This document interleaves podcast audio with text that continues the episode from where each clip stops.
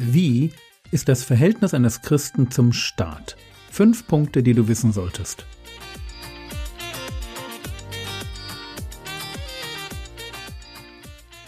Theologie, die dich im Glauben wachsen lässt. Nachfolge praktisch, dein geistlicher Impuls für den Tag.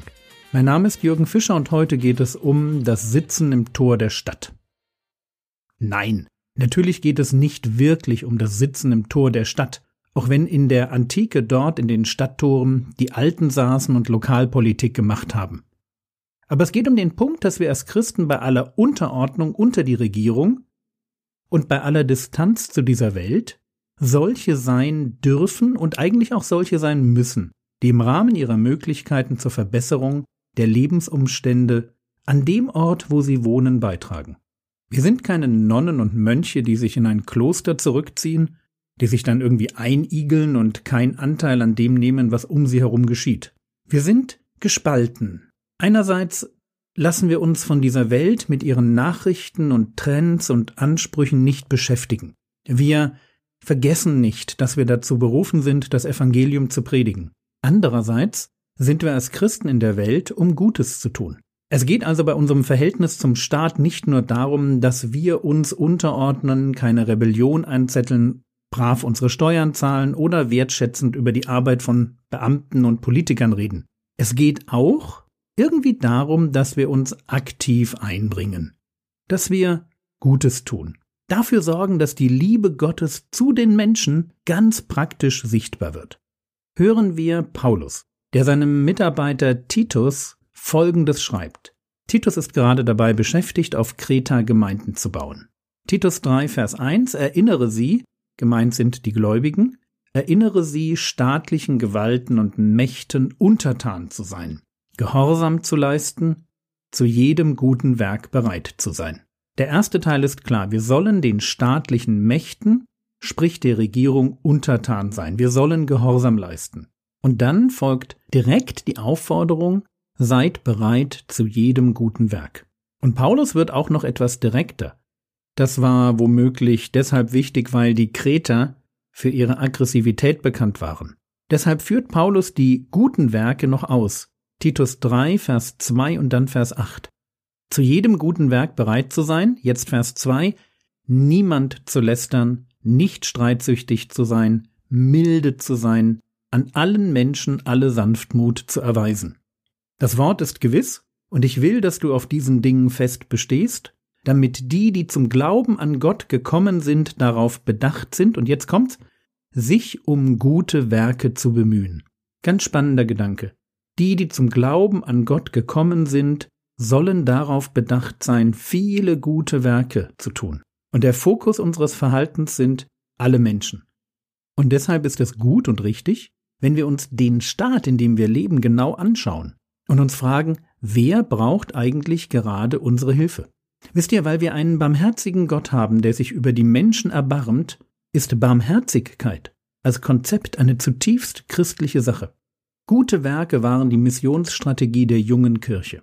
Wo die ersten Christen Unrecht sahen, da haben sie einfach angepackt.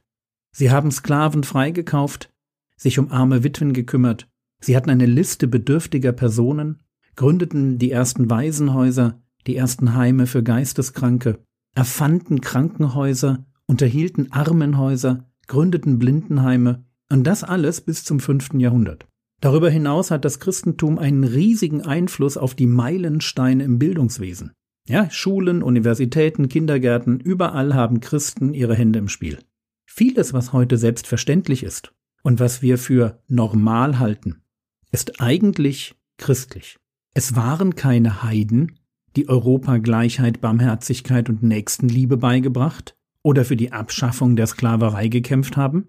Es waren Christen. Christen, die zu jedem guten Werk bereit waren. Die ersten Christen waren gesellschaftlich aktiv. Sie haben Probleme gesehen und haben angepackt. Und für mich sind sie damit ein unglaublich herausforderndes Vorbild.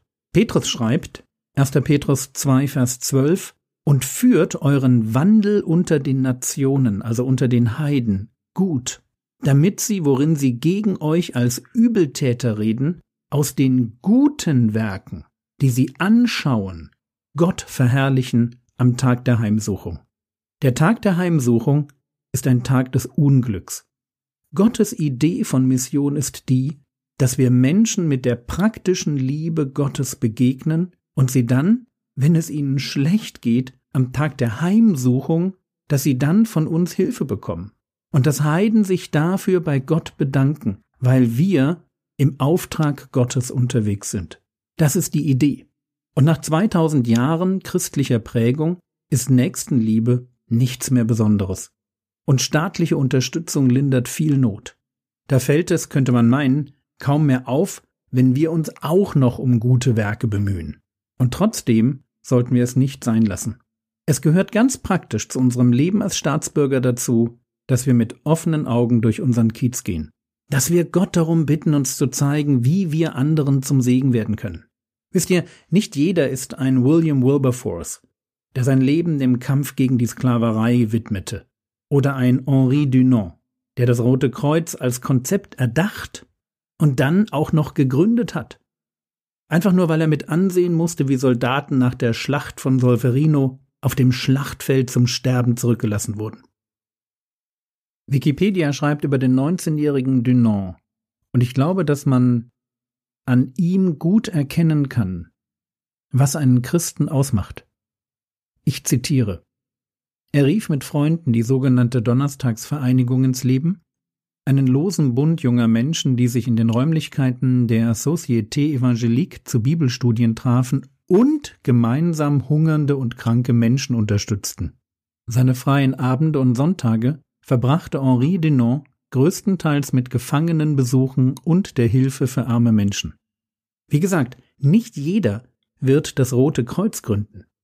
Aber mir scheint, dass wir als Christen dazu berufen sind, genau dort, wo Gott uns hingestellt hat, das an guten Werken zu tun, wozu Gott uns die Kraft gegeben hat.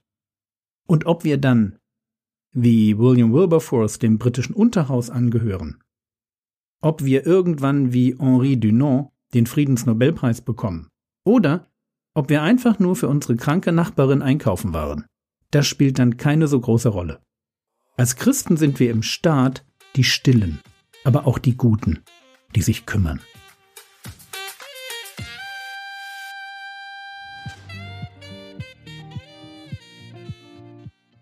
Was könntest du jetzt tun? Du könntest dir auf www.frogwords.de die Skripte zu dieser Reihe noch einmal durchlesen und auf ein Blatt Papier die von mir zitierten Bibelstellen schreiben. Nur die, die dir wichtig geworden sind. Nimm das Blatt mit den Bibelstellen, häng es irgendwo in die Wohnung, wo du es siehst, um dann im Verlauf des Wochenendes weiter darüber nachzudenken. Das war's für heute. Du hast Fragen zur Bibel oder Ideen für eine Themenreihe? Her damit. E-Mail kontakt at frogwords.de Der Herr segne dich. Erfahre seine Gnade und lebe in seinem Frieden. Amen.